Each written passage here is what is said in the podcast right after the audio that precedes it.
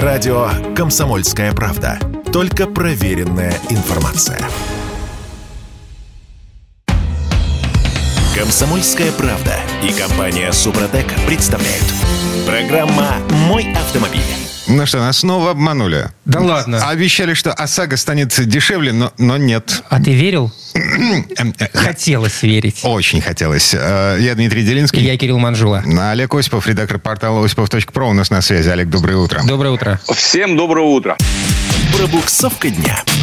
В общем, тут любопытная статистика подъехала по поводу того, как на самом деле устроен мир подлого чистогана. Э, Следите за пальцами. На- я буду следить, а вы слушаете. Да. Значит, наши власти а, в начале года повышают скидки за безаварийную езду. Ну, то есть коэффициент бонус-малус вырос. Нам обещают, что для подавляющего большинства водителей, а подавляющее большинство ездит безаварийно, полис ОСАГО подешевеет. Это было в начале года. На днях Центробанк опубликовал вот такие цифры.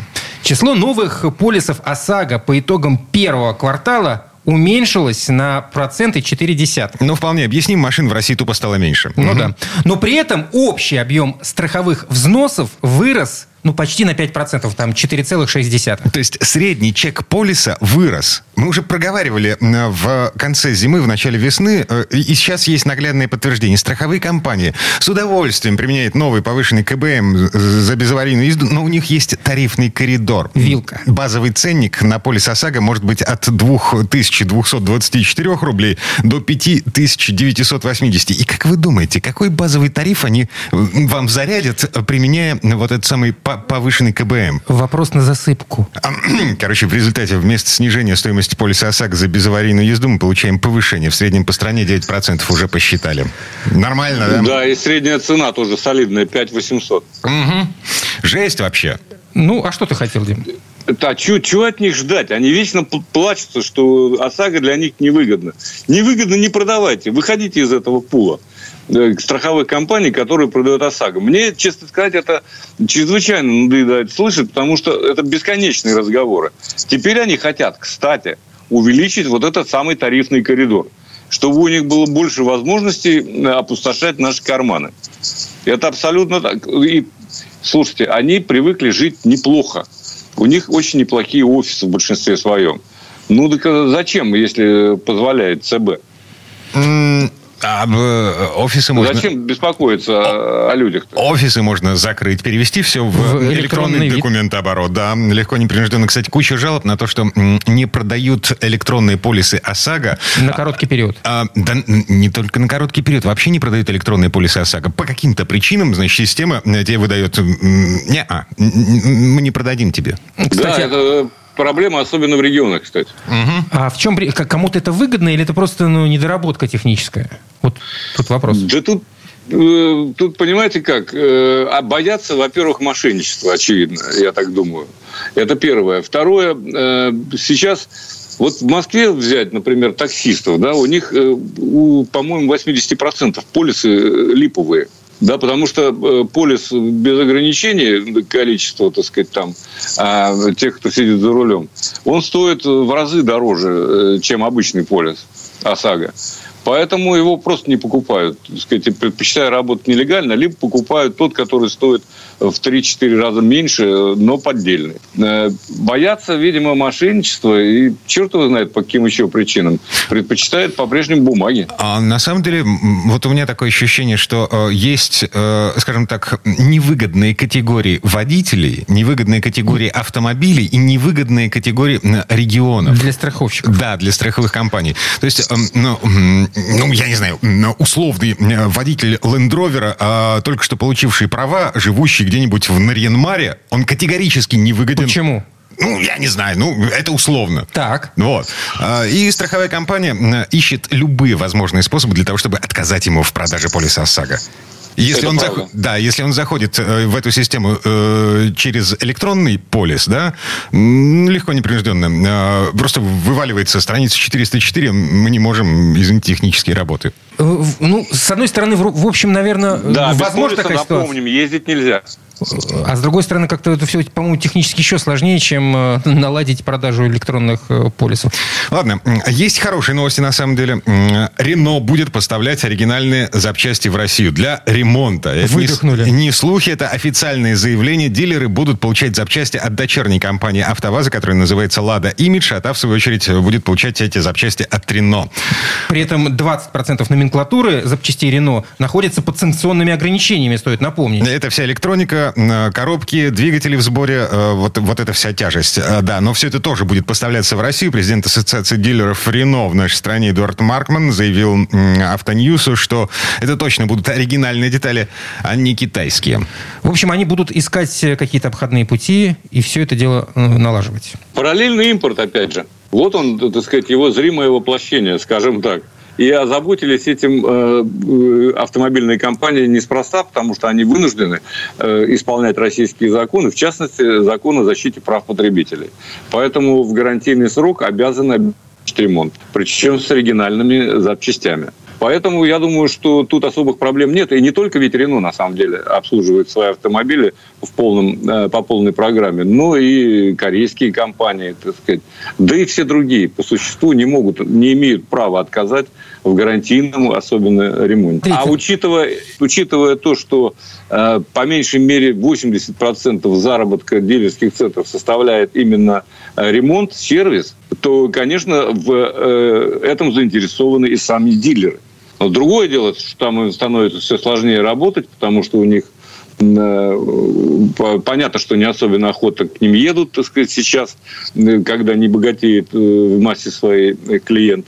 Поэтому, да, многие из них закроются. Но, тем не менее, все равно эта доходная часть основная остается, и интерес к обслуживанию э, никуда не девается. И получается, что в сером импорте будет участвовать сама компания, а, а иначе никак. А, ну, это нормально. Мы, мы живем в новой нормальности. Ну, то есть, как бы серый импорт предполагает, что официальный поставщик не участвует в этой цепочке, а здесь, получается, он участвует. А, и смотри, какая еще любопытная штуковина. Все это, о чем мы, э, собственно, сейчас говорим, вот этот, эм, эти поставки запчастей, официальных запчастей Рено в нашу страну для использования их при гарантийном обслуживании автомобилей, это все э, не прямо сейчас. Это все эм, в середине лета. И поэтому сейчас в некоторых дилерских центрах Рено отказывают в гарантийном обслуживании. Э, говорят, «Э, подождите, в конце месяца, возможно, придут официальные документы, и тогда мы вас примем. Они просто просят подождать. Ну, подождите. Угу. Не, ну можно подождать, можно обратиться в суд, если уж не стерпешь, там, скажем, и э, ускорить этот процесс. Но, в принципе, конечно, э, ни одна из компаний не будет отказываться, по моему мнению, от э, гарантийных обязательств. Это совершенно им невыгодно. Еще одна новость, уже не такая хорошая, как так. возобновление поставок запчастей Рено. Э, завод Volkswagen предлагает... Все. Да, увольняться сотрудникам. Дает им 6 зарплат и говорит «дос-видос». Угу. Честно, ну, наверное, кому-то это будет выгодно. Трудно сказать.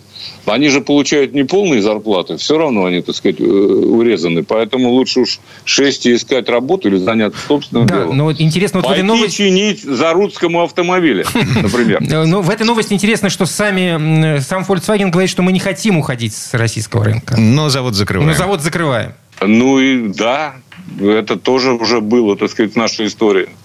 Э, завод закрывают, некоторые консервировали, э, а потом продали, так сказать, как джем в Питере, скажем, да.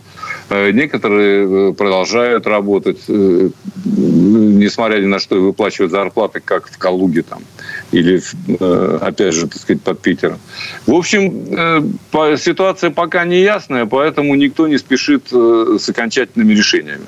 И это в каком-то смысле работает на нас. И вот э, давайте вспомним, вот эти э, поставки официальные, разрешенные, скажем так, по гарантийным обязательствам Рено, да, ну, кто мешает там не только по гарантийным, а отправить еще пару ящичков, чтобы, так сказать, дилеры получали и ремонтировали автомобили? Никто не гарантийный. То есть все это будет, это все отладится, потому что свято место пусто не бывает, согласно русской пословице. А, место а, сейчас занимают эм, антикри- не пойми антикри- что. антикризисные гранты без м, АБС, без подушек безопасности. Так, вот на этом месте. Но тоже, э, как они занимают? Э, Они опять вот 14 числа э, Приостанавливают. на днях приостанавливают сборку. Погодите, если я все правильно понял... Потому что речь- даже на речь идет гранту не хватает. о приостановке конвейера э, э, уже стоящего. Это конвейер, где работали с платформой B0 и собирали Нивы. Ниву. Да, то есть э, гранту, по-моему, все еще собирают. Ну, э, производство, э, в общем, вот я читаю сейчас информацию в «Коммерсанте», там идет э, речь о «Ладе Гранты Классик 2022». Ау. То есть это вот как раз упрощенный вариант. То есть и эти запчасти закончились. И эти запчасти закончились, потому что, ну, не все мы можем заменить пока еще. Или не все поступило. Поэтому я бы, так сказать, не рассчитывал на то, что гранты будут завалить сколько-то. Этих. Наверное, э, с этим тоже э, какие-то проблемы обозначились. С другой стороны, э, ну, их, наверное, решат как-то, каким-то образом. Я уже не знаю, что там осталось. АБС нет, подушек нет. Зато есть Ну, молдинги электростеклоподъемники. И, подогрев зеркал. Стеклоподъемники, М. то есть это в каких комплектациях смотреть? Это в базе, в базе, Олег, они э, вот это, э, они кинули кость э, будущим покупателям вот этой самой У нас антикризисной электро- лампы. эле- электроподогрев зеркал есть, да? Это кость. Да, кость. Молдинги, электроподогрев зеркал и электростеклоподъемники. Как бы не подавиться. Все, на этом прерываемся. Э, Время этой четверти сейчас подошло к концу. Олег Осипов был у нас на связи. Олег, спасибо, хорошего дня. Хорошего дня. Всем удачи на дорогах. А мы вернемся буквально через пару минут. В следующей части программы к нам присоединится Юрий Сидоренко, автомеханик, ведущий программы «Утилизатор» на телеканале ЧЕ.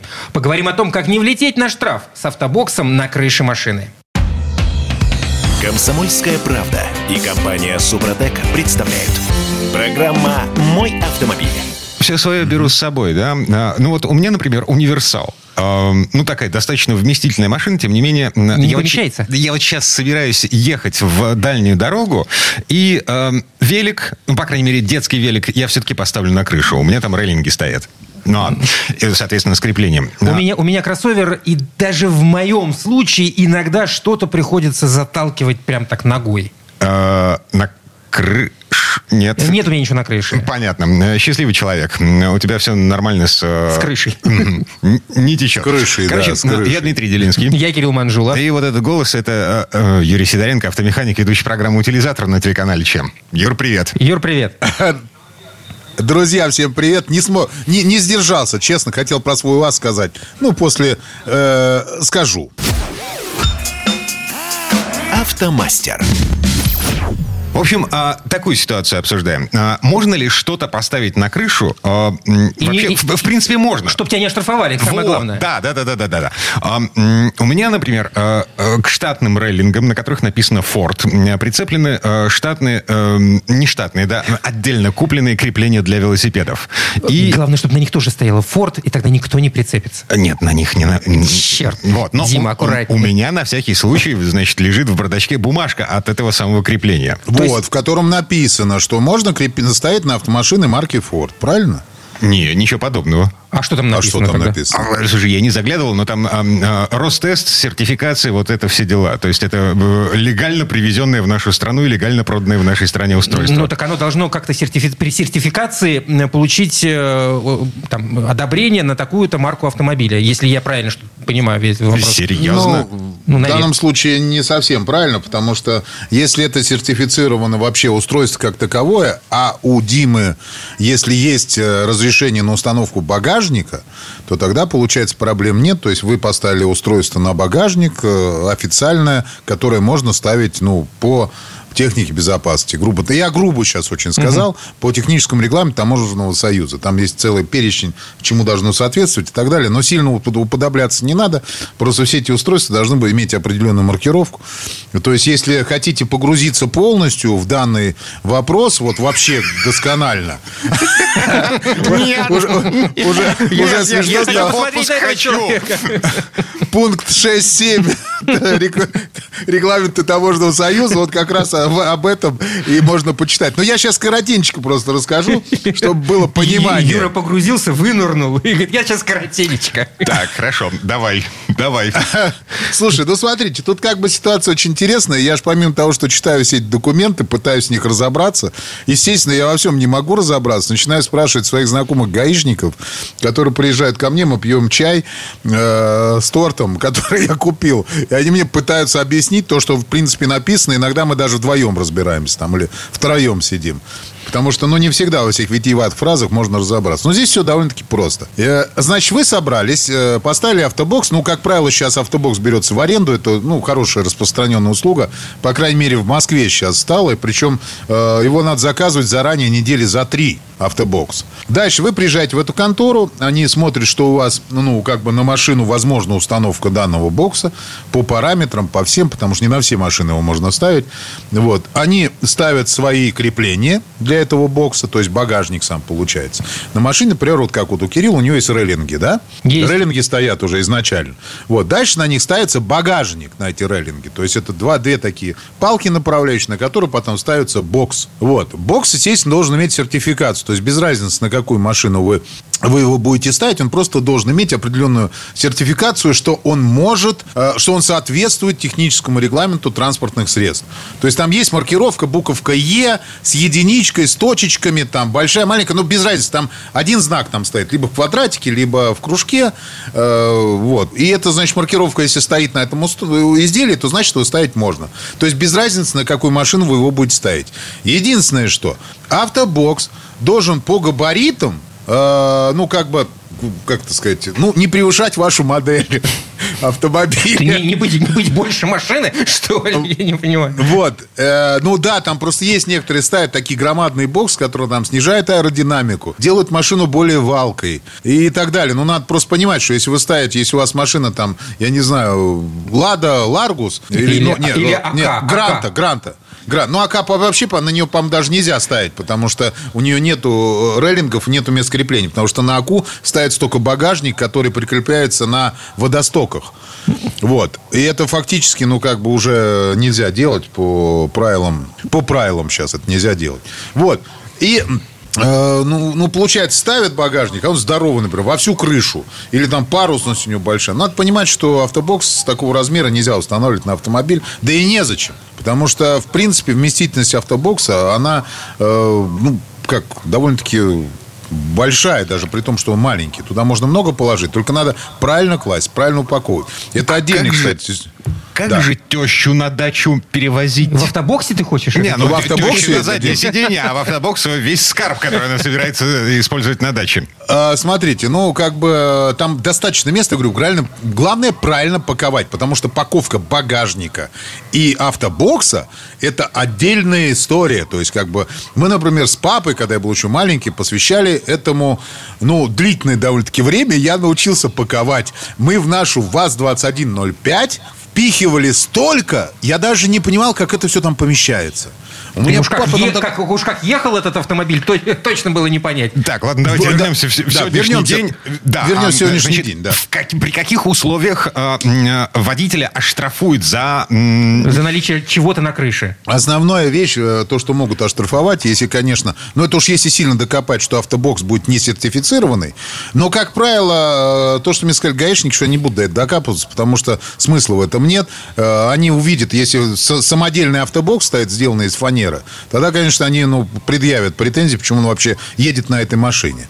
Вот. А если ну, стоит штатный автобокс купленный, ну, вряд ли они будут докапываться. А если вдруг человек, э, человеку требуется перевести, ну, образно говоря, матрас, знаете, вот, и он привяжет это на крышу через окна, вот, и, и- его оштрафуют? Нет, не Я- я оштрафуют. елку так- Если елку это- так возил Ну, зимой. это нормально. Если, если вы соблюдаете правила перевозки. Есть же правила перевозки. То есть груз не должен свешиваться, не должен э, выступать за габариты автомобиля. То есть, не сви- как бы, вот, э, если э, самодельный бокс, он э, не свешивается за габариты автомобиля, за это оштрафуют. А за матрас, который не свешивается, оштра- э, не оштрафуют, точнее, за бокс А оштрафуют. вот здесь очень хитрая штука есть. Вот ты сейчас как раз, вот Кирилл совершенно правильно сказал. Значит, смотрите. э, Но это может сыграть в вашу пользу, может сыграть не в вашу пользу. Но, в принципе, вы должны это знать. Я рассказываю. Если на вашем автомобиле можно устанавливать багажник. Можно устанавливать багажник. То есть вот по всем правилам можно его ставить. У вас есть багажник, который четко, ну там, подходит для, сертифицирован, подходит для автомобиля. Вот, ну, вот эти, допустим, стоят рейлинги, есть перемычки специально, ну, под вашу машину. Потому что я когда покупал вот эти, ну, перемычки на УАЗ, багажник, он так и называется, там две палки, и все, которые прикрепляются на специальных кронштейнах к рейлингам. А, а, обычные, как бы для, вот, например, как для Форда, для твоего, э, Дим, у меня не подходит, у меня шире крыша у, у машины.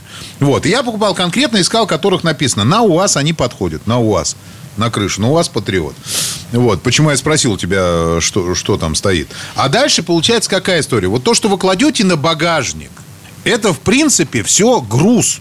То же самое касается автобокса. Это тоже груз. Это тоже груз. Да, по большому счету, это груз, ребят. Вот ты сейчас правильно сказал. Матрас. Если у меня груз лежит наверху, и он, ну, как бы не соответствует правилам перевозки, тогда ничего страшного. А багажник я имею право. Вот у меня, ну, по, по конструкции автомобиля это не внесение изменения в конструкцию. А когда гаишники говорят, что вот этот автобокс у вас внесение изменений в конструкцию, вы говорите, в конструкцию чего? Это мой груз. Вот он такой формы сейчас. Угу. Он он выступает за габариты машины? Нет. Он снижает аэродинамику машины? Нет. А дальше-то в чем проблема? Конечно, когда вы везете матрас, и вы видите, у него нос вот так вот задирается наверх, и вот-вот он либо улетит назад, либо машина сама взлетит, то есть наверх. То есть я видел такого человека, который так вез матрас на дачу. И я ждал, пока его остановят гаишники. Потому что так нельзя ехать. Ну, реально, ну, это опасно.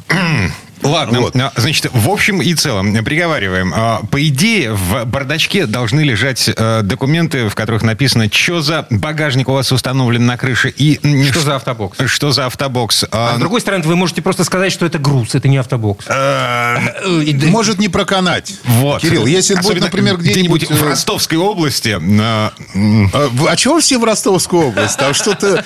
Дима, знаете, что-то знает, чего не знаем мы, видимо. Дима, на одном из радио. ростовские гаишники. Очень смешно. Хорошо, но это просто, просто, ребят, э, если кто сейчас нас слушает из Ростова, просто Ростов всегда на, э, на слуху. Понимаешь, вот первое, что хочешь сказать, Ростов, Ростов, папа, все нормально. Э, смотрите, если вы, если вы все-таки взяли бокс в аренду, то вам, вам дадут все документы, с которыми надо ехать. То есть там будет и сертифицированный бокс, и, и главный сертификат на багажник должен быть. И у вас должно быть понимание, что на вашем автомобиле можно устанавливать багажник. То есть проблем никаких нет. Дальше. Э, если у вас бокс уже куплен, документов нет, то теоретически вы можете воспользоваться советом, что это у меня груз, привязанный на багажник. Но на багажник, то есть вот это устройство, которое прикрепляет этот бокс, у вас все равно должны быть документы. Потому что если документов нет, тогда получается, что вы везете груз на крыше, а его там вести, ну, не очень хорошо. Все, приговариваем. Вот. И в дальние-дальние путешествия. Я, я уезжаю... А мы, а мы, мы завидуем. На Горьковское, завидуем. Горьковское море. А, ладно, на самом деле, э, вернемся еще в следующей четверти часа, а с Юрой Сидоренко мы прямо сейчас попрощаемся. Юра, спасибо, хорошего дня. Хорошего дня, спасибо. Большое спасибо, всем удачных дорог. В следующей четверти часа у нас Федор Буцко и его впечатления от очередного путешествия, на этот раз по Приморскому краю. Комсомольская правда и компания Супротек представляют. Программа «Мой автомобиль». А это мы вернулись в студию радио «Комсомольская правда». Я Дмитрий Делинский. Я Кирилл Манжула. И здесь у нас э, леопарды, сломанные лендроверы. Э, что там еще? Слушай, э, Хасанский район. Короче, Федор Буцко с впечатлениями от поездки на Дальний Восток. Федь, доброе утро. Доброе. Доброе утро, друзья. Дорожные истории. Ну, это вторая серия. В первой, на прошлой неделе, мы говорили о том, э, как э, в... Во Владивостоке хорошо туда привозят японские праворуки иномарки. Вот, как это... минимум поэтому там хорошо. Угу. А сейчас у нас что? А сейчас уже, ну, то есть по, по Владивостоку я ездил на каршеринговом электромобиле. Там недавно открылся каршеринг, и все машины электрические марки Джак. Это прикольный вариант для того, чтобы ездить по городу. Но если у вас какие-то более удаленные цели, то, конечно, нужны машин. Машина нужна такая более дальнобойная. И желательно еще и повышенной проходимости, потому что если ну, основные дороги, основные шоссе, по которым я ездил э, в Приморском крае, они достаточно хорошего качества. Ну, где-то они ремонтируются, где-то идет ремонт, но видно, что они, в принципе, содержатся хорошо, но стоит съехать, и ты никогда не знаешь, то есть буквально только что был гладенький асфальт с разметочкой, со знаками дорожными. Съезжаешь 5 метров, и все, асфальта нет, и не было, и, и не знаю, будет ли когда-нибудь. Поэтому И мы... Китаец с таким не, не справится никак. Дело не в том, что китаец, в принципе, легковая машина. Хотя, ты знаешь, я там видел людей, которые ездят на, а, вообще на легковых машинах А-класса, ну, то есть самых маленьких, Ага. по таким местам, куда, ну, я не знаю, я бы, ну, пешком только бы пошел. Да, и таких людей можно найти везде. Я думаю, Слушайте, что... м- ну, м- меня по Абхазии в горы возили на микроавтобусе э, э, Мерседес Вита. В горы! Ну, ну, вот, м, вот, вот, э, кто- умеет, тот умеет, да, тот проедет, кому не жалко и так далее. В общем, я поменял транспортное средство, а, взял у знакомых а, Land Rover Defender. А, не, и потом пожалел, там можно было на выбор брать либо старый, вот такой совсем классический, либо новый. Но я, конечно, взял новый, но ну что же. естественно, Ну, приятнее. конечно, ну, конечно, приятней. Да, На том надо там э, сцепление выжимать, значит, это самое, мешалкой работать. Вот, а этот весь такой полированный, тут уж прям все электронное. Ну, пожалел я об этом примерно через там 20 километров пути, когда я заехал на заправку, заправился, и он у меня перестал заводиться. Причем не от того, что я... Он был дизельный, но я не заливал туда бензин, я залил туда дизельное топливо нормально. Вот, а он не заводится совсем. Что делать? Вот стоишь на заправке, хорошо хоть в городе. Я вот образ... Единственное, что повезло, что я еще не успел далеко уехать, потому что если бы уехал за 200 километров и был бы где-то на бездорожье в сопках, то я не знаю, что бы я с ним делал.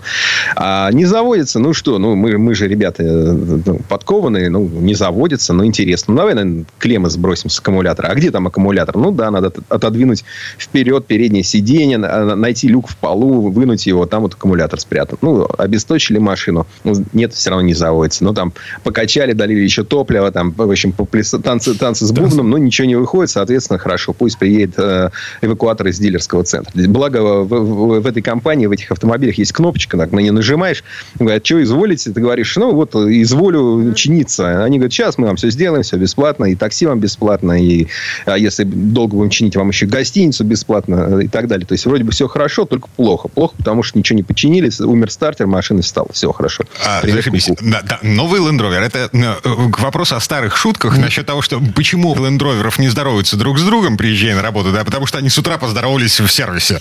А, а, эта шутка все еще актуальна. То есть но- новая машина, умер стартер.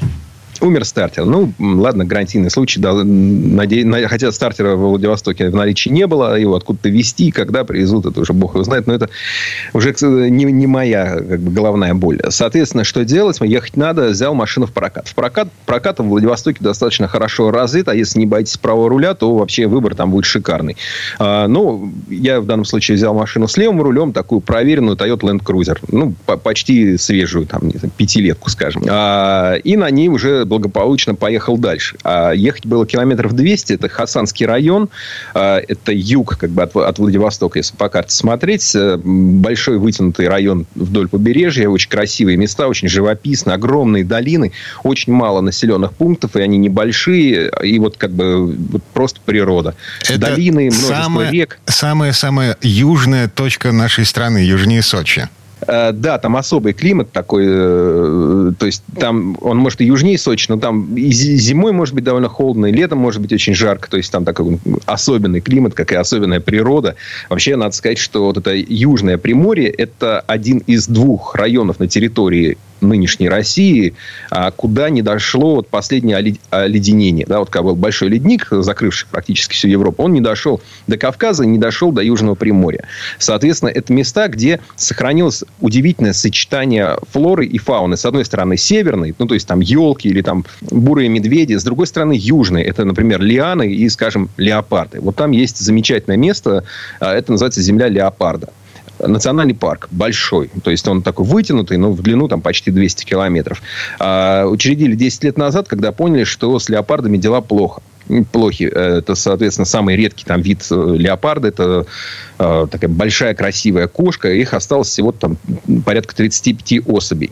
И, и что делать? Вот, вот уже, уже, уже все. Это самая редкая вот, крупная кошка в мире. А, соответственно, сделали этот нацпарк, и получилось. Ну, давай не все сразу. Да? То есть, э, идея в том, что а, большой штат ученых, ну, может, небольшой, но достаточный штат ученых, которые а, сохраняют эту популяцию, там, стремятся сделать все, чтобы ее восстановить.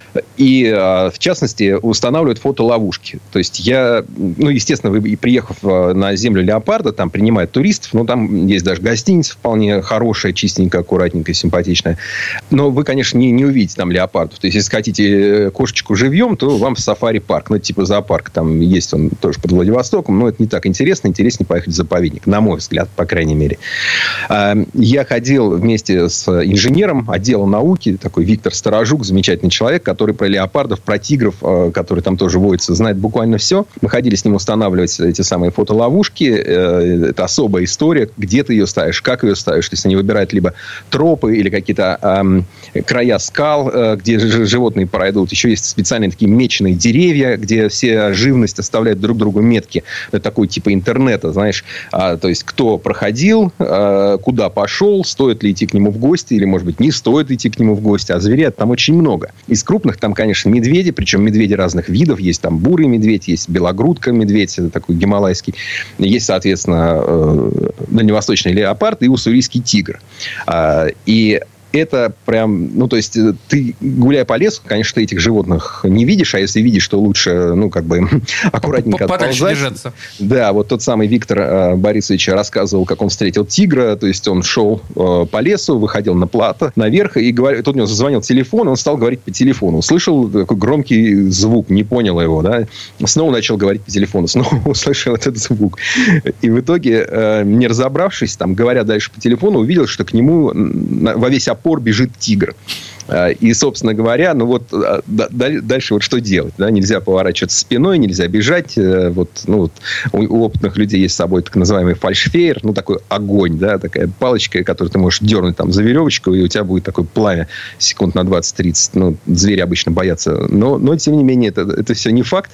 В общем, ему удалось разойтись с тигром, говорит, что все животные очень адекватные, особенно там вот эти крупные леопарды ты вообще не увидишь но увидишь с помощью фотоловушек. В общем, у ребят вот у этого э, национального парка «Земля леопарда» есть аккаунты во всяких там телеграммах там и так далее. То есть можете найти, посмотреть данные с фотоловушкой. Это очень и очень увлекательно, потому что звери замечательные, красивые, прекрасные. А, и там же можно съездить, там есть такой гамовский участок, где содержится большая, достаточно такая полудикая популяция пятнистых оленей. Вот этих можно увидеть. Они тоже пугливы, к ним, в принципе, близко, скорее всего, не подойдешь но, э, ну, ну, их видно. А есть там парочка таких уже прикормленных, которые, которые уже люди не боятся, это, которые идут себе с удовольствием, если видят буханку хлеба. А туристы-то туда зачем едут, если нельзя никого увидеть?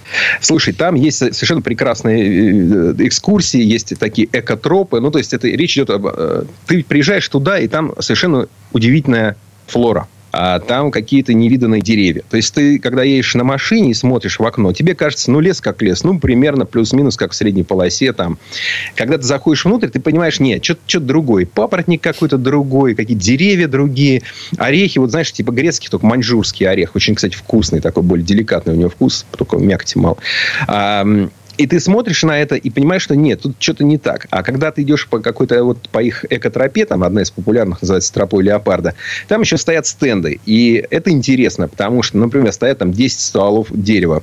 А, и про них написано, что это за дерево и чем оно отличается. Например, там, а, скажем, бархат амурский, такой с виду, ну, ольха и ольха какая-то там растет. Трогаешь э, господи, как ствол. это называется? Трогаешь ствол и понимаешь, э, что он очень мягкий. Он тут прям как бархат настоящий гладишь. Вот такой особый материал, из которого и пробки делают, и поплавки, но еще разные там изоляционные материалы и так далее.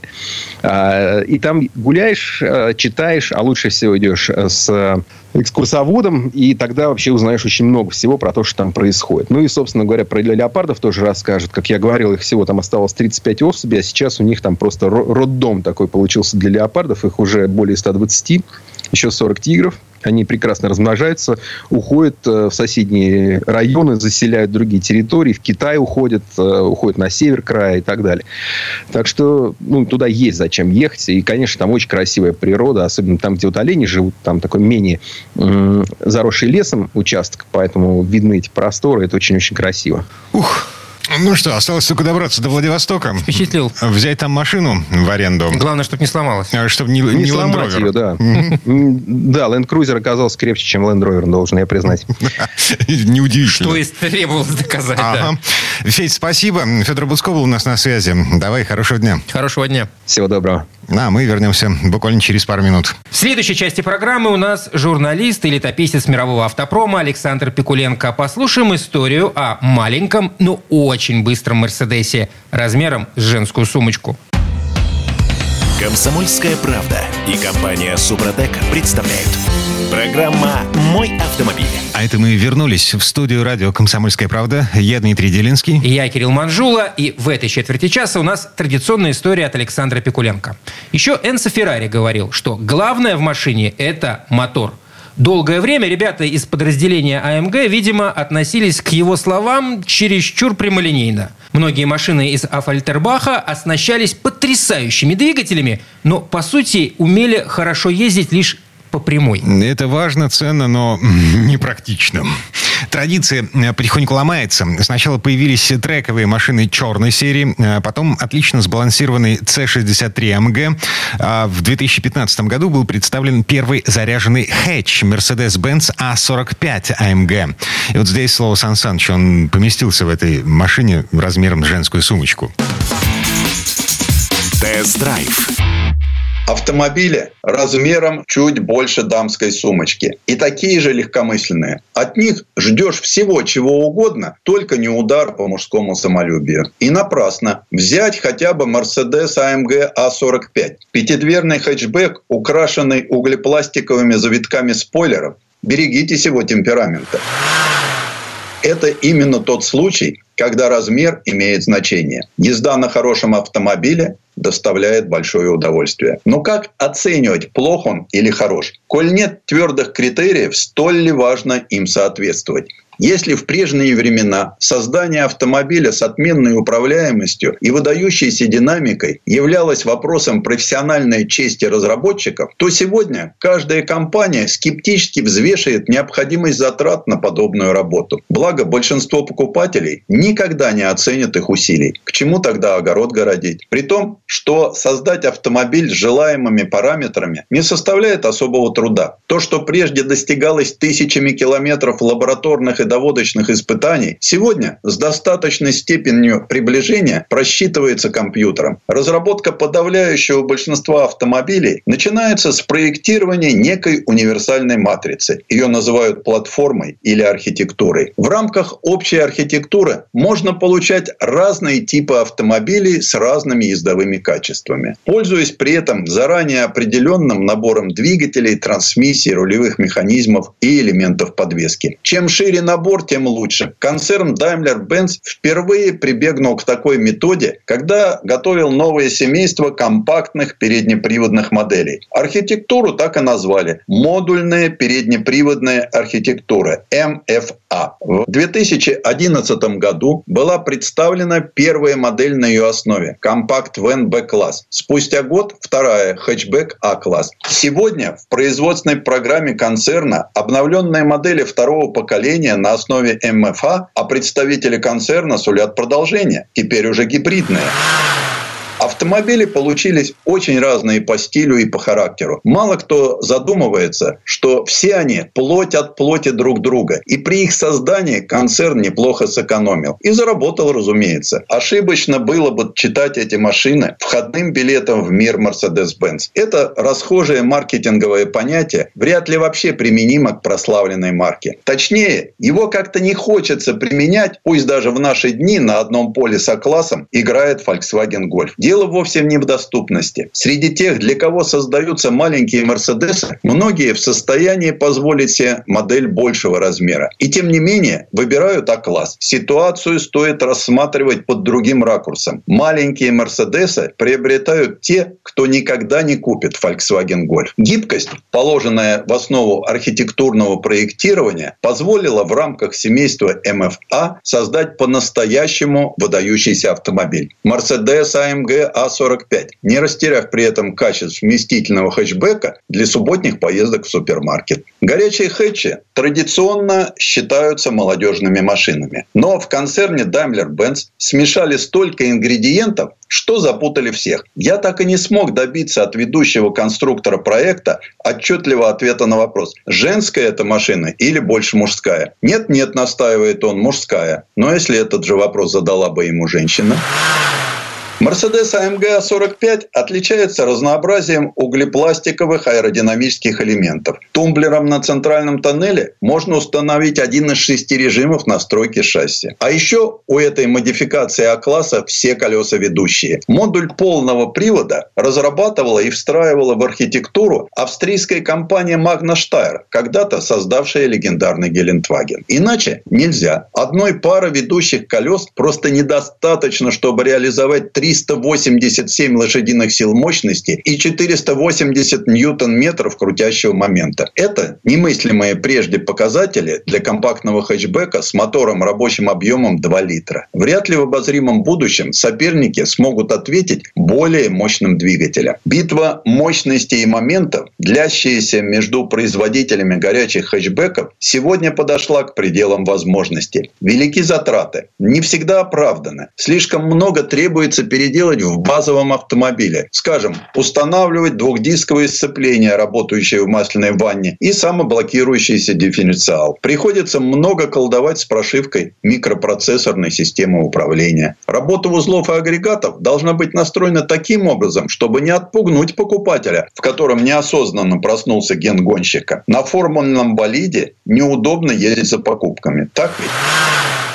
На обычной дороге, даже на качковатой сельской, Mercedes AMG A45 ведет себя по-свойски. Так настроена подвеска. Настолько удобно кресло Рикара. Так отлажен электроусилитель руля. На треке же перевод бортовой электроники в режим гонка полностью преображает характер автомобиля. Несколько щелчков тумблера пробуждают в нем совершеннейшего зря. Тем более, если установлен дополнительный пакет оснащения Dynamic Plus, куда входит тот самый дифференциал самоблок и адаптивная подвеска. Даже сам старт превращается в захватывающий аттракцион, если для этого произвести чуть больше манипуляций с переключателями и добиться, чтобы на приборном дисплее зажглась надпись «Старт гонки» до 100 км в час за 4 секунды. Шутка ли? Большое углепластиковое антикрыло увеличивает прижимную силу на высоких скоростях. Немало углепластика и в отделке салона. А сквозь спицы 18-дюймовых колес проглядывают фирменные красные суппорты тормозов.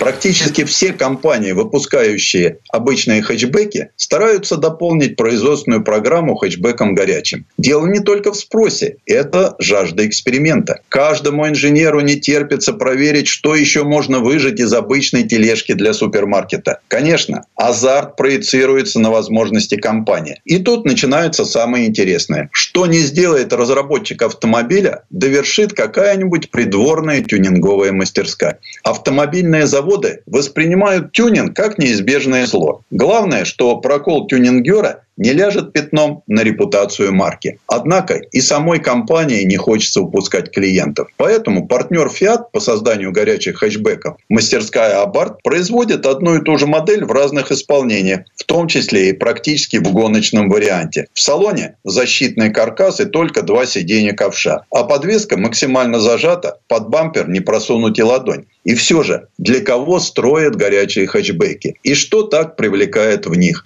В моей беседе с ведущим конструктором Mercedes AMG A45 выяснилось, что его автомобиль выбирают за раскатистый рокот из выхлопной трубы. 85% опрошенных предпочли изделие AMG конкурентам из баварской мастерской BMW M, потому что оно громче.